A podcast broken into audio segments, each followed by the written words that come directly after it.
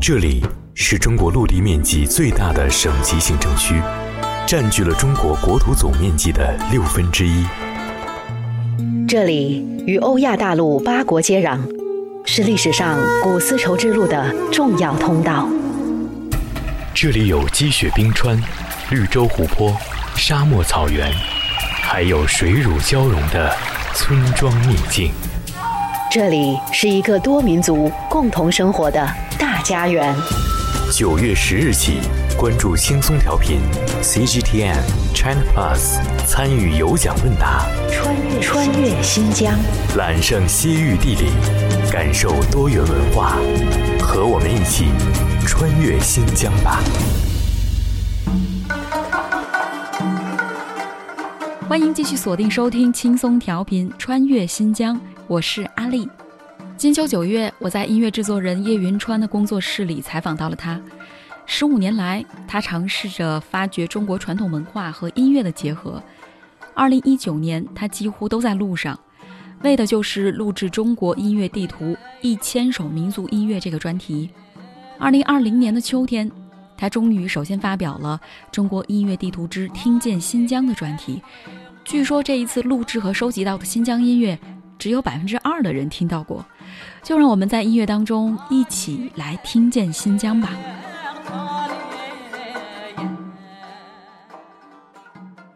为什么就会出现了中国音乐地图这样的一个您的策划，您的一个音乐的项目？啊，因为窗户吧，我觉得我是喜欢往外看的一个人，当然这个也比较头疼在那儿。我永远都在往外看的时候，就很难真正的停住脚步，特别是在音乐的海洋当中。早上我开车我还想起音乐的海洋真是无穷的这种珍宝，然后希望把他们都汲取到我们的身边，分享给所有的人去，可能就有了所谓这个中国音乐地图。我出去我要介绍自己哈，就说通常就会一句话：你是谁？你从哪儿来的？对吧？我说我从中国来，然后 OK，那我们知道了。但是呢，我们对中国完全不了解。那我是在中国的，我是做音乐的，而且我是做中国音乐的，他们就更懵了。What is Chinese music？I don't know，就是所有人都很难去了解什么是中国音乐。因为在中国来讲，大多数的很多人，普通人，他们就会说：“哦，你跟他讲熊猫，他知道。”那也是因为有《功夫熊猫》这样一个大片出来的结果。所以，其实我就在想这个问题：当无数次有人在问你什么是中国音乐的时候，你就要想你要去解决这个问题。然后我就想到了，我用一个就是系统性的一种方式去解读。那么所谓的系统，就想这系统怎么去搭建呢？那我们有民族。对吧？中国有明确的五十六个民族，我们九百六十万平方公里，我们有五千年历史。那么你就透过这样一些基本的一些线索，去梳理出一个音乐体系来，当然是有限的。来着哟。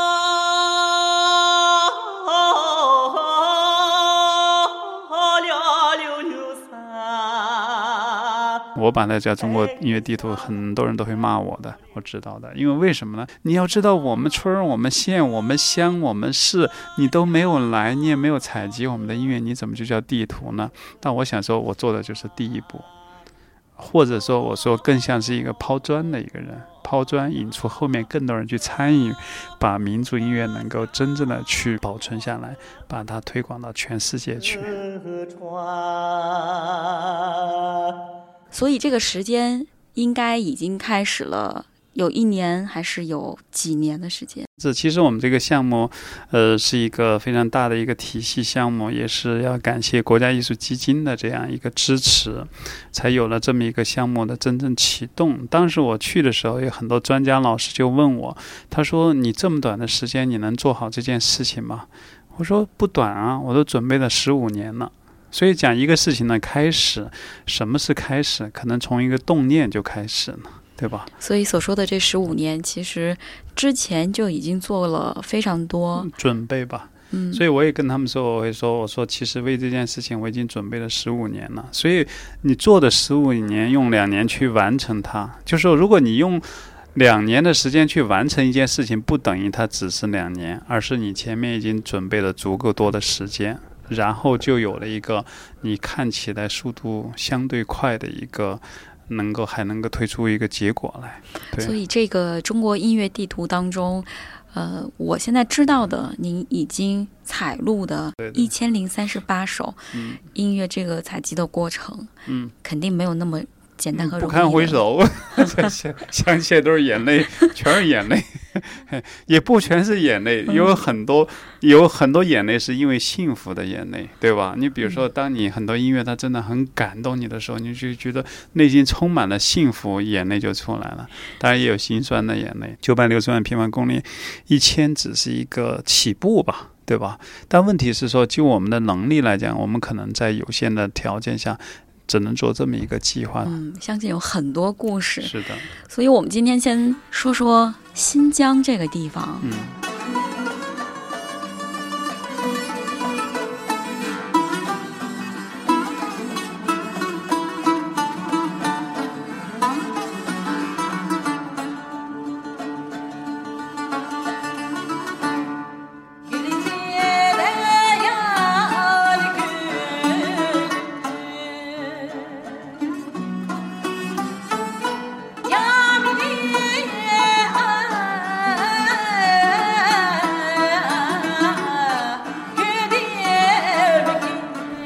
见新疆，这个是您做的这个中国音乐当中其中的一个部分。对，或者说第一个让大家听到的一个呃系列就是新疆，对，也特别巧。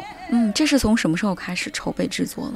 呃，其实时间都是在二零一九年的时候去录制完成的哈，当然只是前期的录制，去年二零一九年是您第一次去新疆吗？不是。N 年以前去过，我已经忘了很多年。但是呢，那时候也是去北疆嘛，对吧？从当时是从成都到乌鲁木齐、吐鲁番、阿勒泰这些，包括克拉玛依哈、魔鬼城这一带的整个，呃，也是大概一个多星期吧，印象深刻，非常深刻。您说的去年跟之前去新疆的时候，去到那边的感受有什么不太一样？不一。样。第一次去的时候，我发现我差点儿差点儿迷路，呃，不是当时的迷路是什么？因为当时去阿勒泰，阿勒泰有一个喀拉斯湖，大家都知道那个特别美的时候，那大家这样的，我们要不去那个森林里面去走，去逛一逛？结果到森林里面真的就迷路了，一点不夸张，因为它本来就原始林嘛，在湖边的那个哈。去到那儿的时候，后来刚开始大家高高兴兴的时候，后来害怕了，为什么？森林里面你真的会丢吗？而且看不见天。他就看见的都是树丛当中的东西。那个时候天快要黑了，有点担担心了。我当时还作为一个领队，你知道我的决定是什么？我说往下走，不能绕着走，因为森林在新疆你再绕，你能绕到哈萨克斯坦去。对吧？因为它已经是接壤的地方嘛，阿勒泰是一个。那么反过来说，你绕的时候，你不知道你绕哪座山的时候，你失去方向了，你就完了，你就迷失在那个原始林当中，你就只能饿死了。后来我找到方法，我想的方法就是说，往下走是什么？因为有水的地方必然有人。所以就说，可是你的时间是不足以让你找路来走，因为原始林没有路的时候，我就说对，我就所有人，我们把衣服蒙在头上，就这么就裹着自己呢，就是一条路往前走，不管前面有什么，你就挤过去。为什么？因为你要节约时间，嗯，同时你必须走到水源。有水的地方，自然就会有人家；有人家的地方，你就知道路，对不对？结果果然真的成了。然后到了时候，一看到水边的时候，还看那个小房子的时候，哇，大家欢欣鼓舞。挺危险的，其实。但新疆的那种美，那简直就是觉得哇，就是你觉得它无法用人间来形容它，它实际上那种瑰丽，甚至是一种你觉得它是一个星球当中的一种非常奇幻的一些风景。虽然我没有看到海市蜃楼，但我看到了黑风暴，我看到了魔鬼城那些呼呼啸的那些哈，每一个你就觉得每一个地方的场景都让你觉得它是特别独特的，然后就有了最想做的新疆音乐。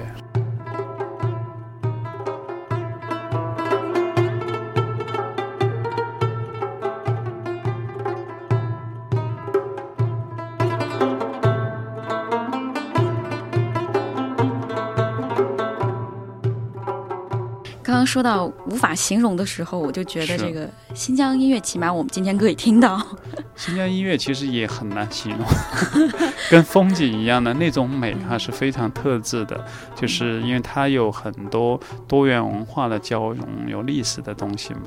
到了二零二零年，现在已经年底了嘛，嗯，你已经就是把采集过的这些音乐发表了，嗯，八张还是九张的专辑？我以往总是做唱片的时候呢，我会把它叫做专辑。早上我还说我们不能叫专辑，我们这个叫专题。为什么叫专题呢？比如说新疆，它是以多民族分别的这样一个一地区的时候，我们就会说我从民族开始去解构它。当时录制的有限的录制了八个民族，所以我就说一个民族，然后我把它做成一个主题，当然里面会分成乐曲和歌曲，呃，以让别人容易去寻找到这样。这只是一个开始吧，刚才说了，所以这八个民族的音乐，我大概的。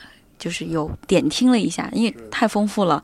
这八九章，其中一章里面大概有十几首歌曲。我好像感觉到，尤其是有那个人声演唱的那些音乐的时候，它似乎有一种忧郁的那种气质。一说新疆歌，我感觉哇，就是很美的姑娘小伙子，然后跳舞，乐器可以连跳连唱几天几夜的。十二木卡姆在录制这个这张专辑的时候，你有没有哪一些印象特别深刻的？我印象最深的是科尔克孜的那个小伙子很帅，你知道吧？嗯，但是呢，他跟我呃回去以后，我们加了微信，他唱的很好。他跟他的那个老师一起来的，他回去他给我发微信说：“他说老师，我今天特别的激动，特别的高兴。我就是一个地道的农民，但是你们把我们安排在那么好的地方来给我们录制这些民族音乐，那我觉得我特别的感动。然后就是这种也是一个代表，他只是一个在当地的牧民，但是他来这个地方去呈现。那我们是这样的，我们不管你是牧民还是你是。乐团的人，在我们看来只有一种人，就是表达音乐的人。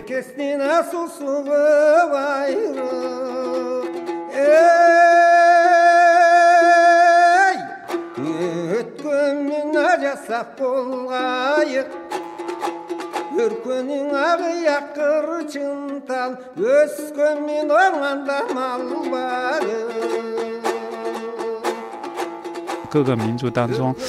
最有趣的就是每个民族都有自己看起来都在新疆，但其实每个民族都保有自己的独特的文化。比如说，就给我们来区分一下吧。嗯，呃，塔吉克族、哈萨克族、柯尔克孜，还有维吾尔族，嗯，以及呃塔塔尔，嗯，哈萨克、锡伯族，对，甚至新疆也有回族，对吗？当然了，新疆有回族，新疆一共有呃好像是十八个民族，对吧？还有俄罗斯族啊。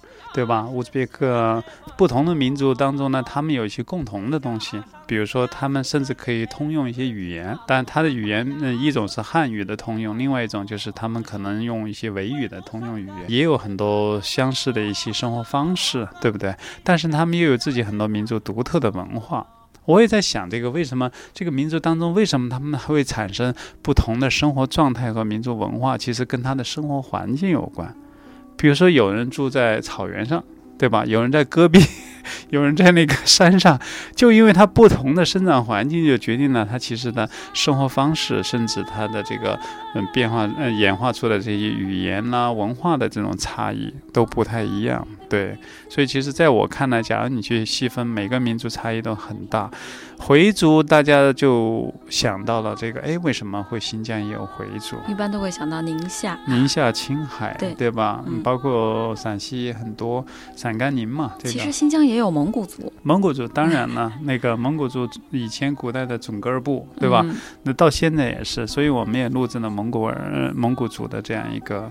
呃，一些民歌哈也非常有代表的，它的风格确实还跟那个咱们现在的内蒙这边差距还挺大。我个人觉得，就比如说我们去年在新疆录制这些，看起来整体新疆我们录了有一百首多一些的音乐，八个民族，但对我来讲，那就是一个沧海一粟，对吧？你比如说我们讲的刚才每一个民族，呃，最有趣的是这个锡伯两万多人就在新疆。但是呢，他们从似乎是从清朝从东北迁徙过去的时候，带去了自己的文化，保留了很多他们传统的一些歌谣。呃，锡伯族的录音很有趣，来的呢都是一些大妈大叔，年龄都挺大的。我觉得我们来的队伍里面大概有六七个人嘛，除了有一个二十几岁的姑娘以外，平均年龄大概是在六十五到七十之间吧。这基本上反映了现在这种民族音乐的一个现状。是。这个就是在于两极，这个哈，因为年轻的人呢，对音乐呢，他们崇尚、喜欢的都是一些流行文化了，他们觉得传统文化很土嘛。那么老的人来讲呢，对传统文化是带着，因为带着相传，带着很深的这种情感在这里面，所以他们会在这种不自觉之间呢，或者有意识当中，都会去传承它。可是他们又在想，年轻人都不爱听呢，他们也有一些这种忧虑在这里面。那么这个时候其实是需要的是中。间衔接的东西，就是说，年轻人不听很正常，因为他的生活已经城市化、信息化了。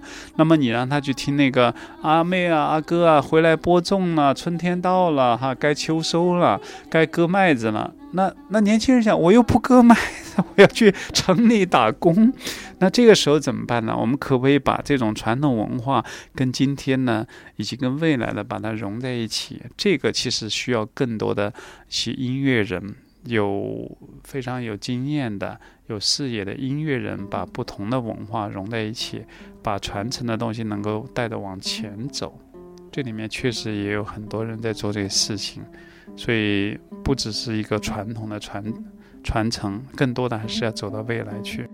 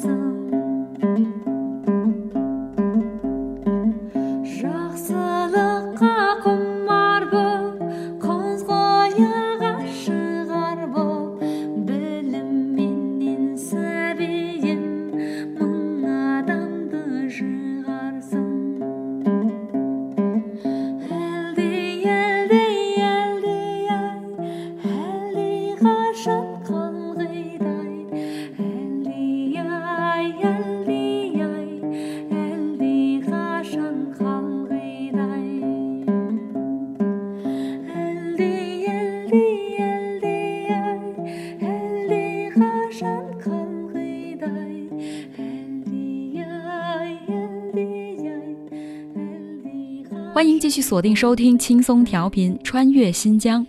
这里是 Music Matters 午间版，我是阿丽。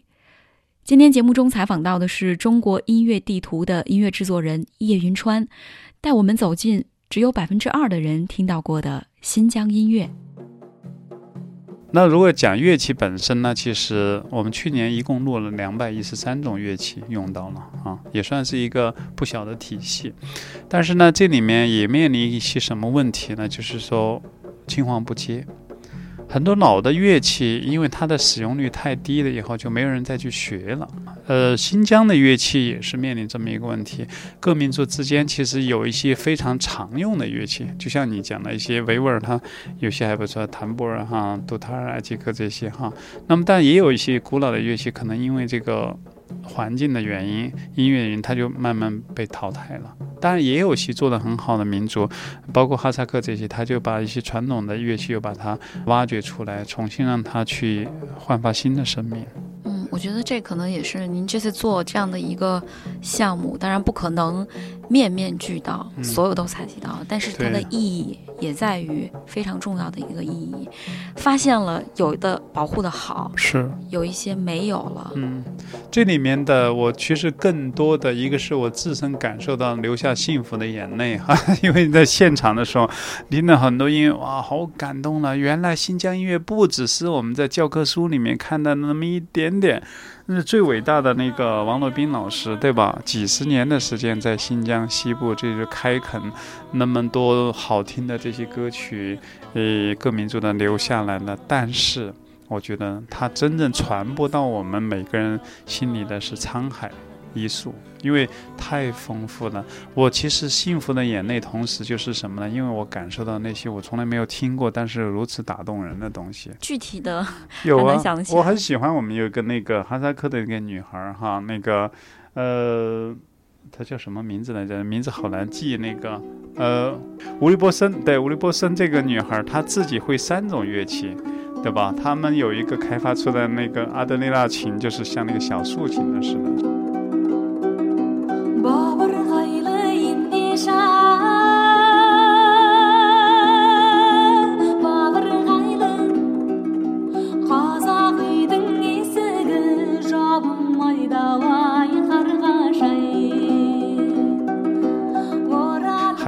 类似于像我们汉族真式的那一个乐器哈，还有冬不拉，你听它的这种不同乐器当中，因为不同的乐器。所以它会用来做不同的歌曲的一个伴奏，然后呢，呈现出来的气质差别都很大。其实我们这次还有一个很重要的一些东西，在这种过程当中，就有很多从来没有听过的音乐形式被呈现出来。比如说，比如说刚才你讲的蒙古族、新疆蒙古族中，它也有它的音乐史诗。内蒙和外蒙这边，但它更多流传是江格尔，对吧？他的史诗，但是在那个新疆的的话，他就是格斯尔，对吧？他其实就是他的史诗，就当地就像那个藏族的格萨尔王似的，对吧？然后他是他的史诗是讲那一片发生的这个故事。然后到了我们还有科尔克孜，科尔克孜有一个特别应该是世界非物质文化遗产的一个史诗，叫马拉斯。呃，就像那个藏族的格萨尔是世界级的一样的，马拉斯也是这样的。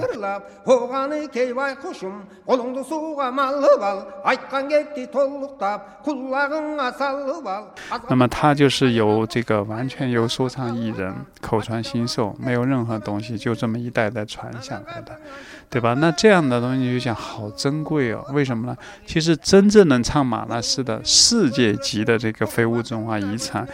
在估计整个新疆也没有那么十个八个，甚至更少。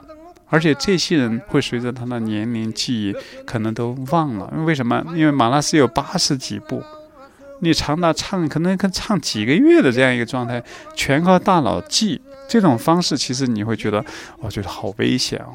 为什么呢？因为极有可能他从此就消失了。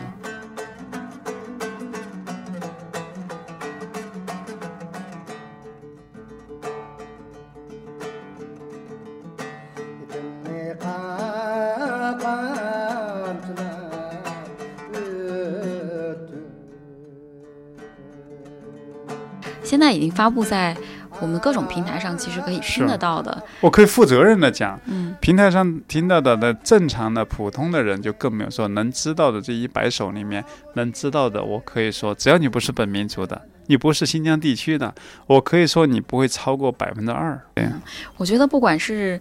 这种声音表达者、传递者，其实都有自己的使命感。当然了，我们插播一个弹幕，因为我去看了一下现在发布在平台上面的这些专辑专题，然后也有网友的评价。我看到一条评价，我没怎么看，对，说这次这个专题的简历很打动人，就是文案那个部分。哦，嗯，然后我们得到了许多，也失去了许多。这是您在这个介绍里面写的一句话。是。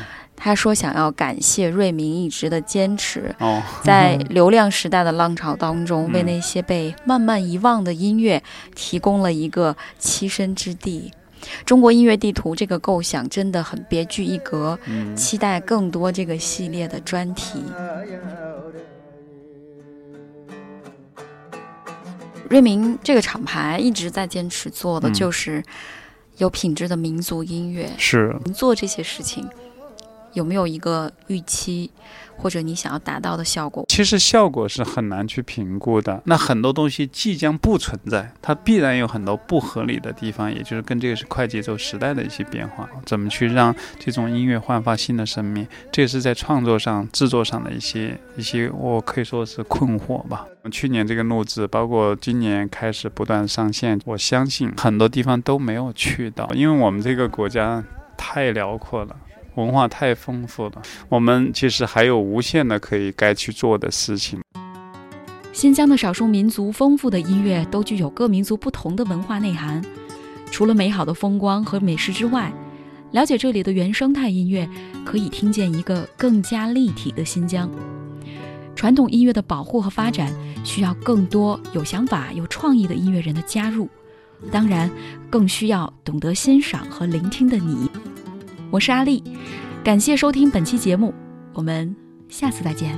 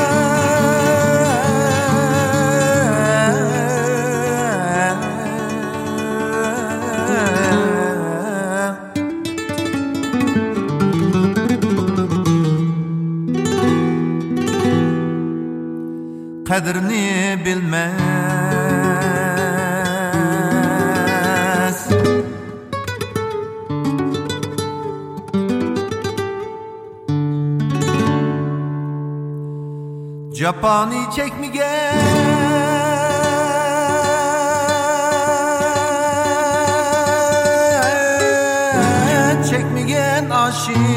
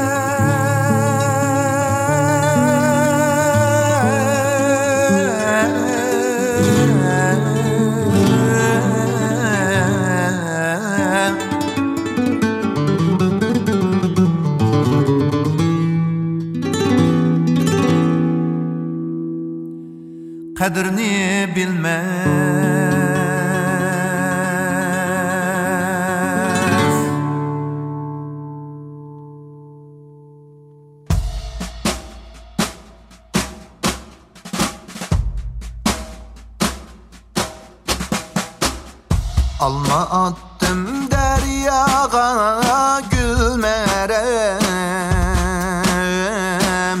Leyli valdı çökmeydi çinim merem. Leyli valdı çökmeydi çinim merem. Seyyarım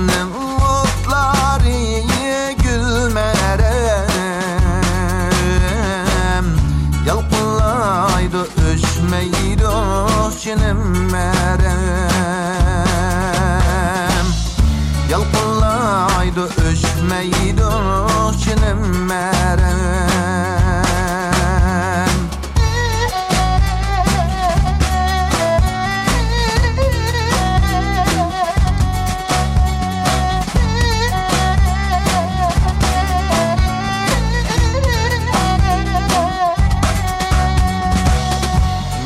yazgan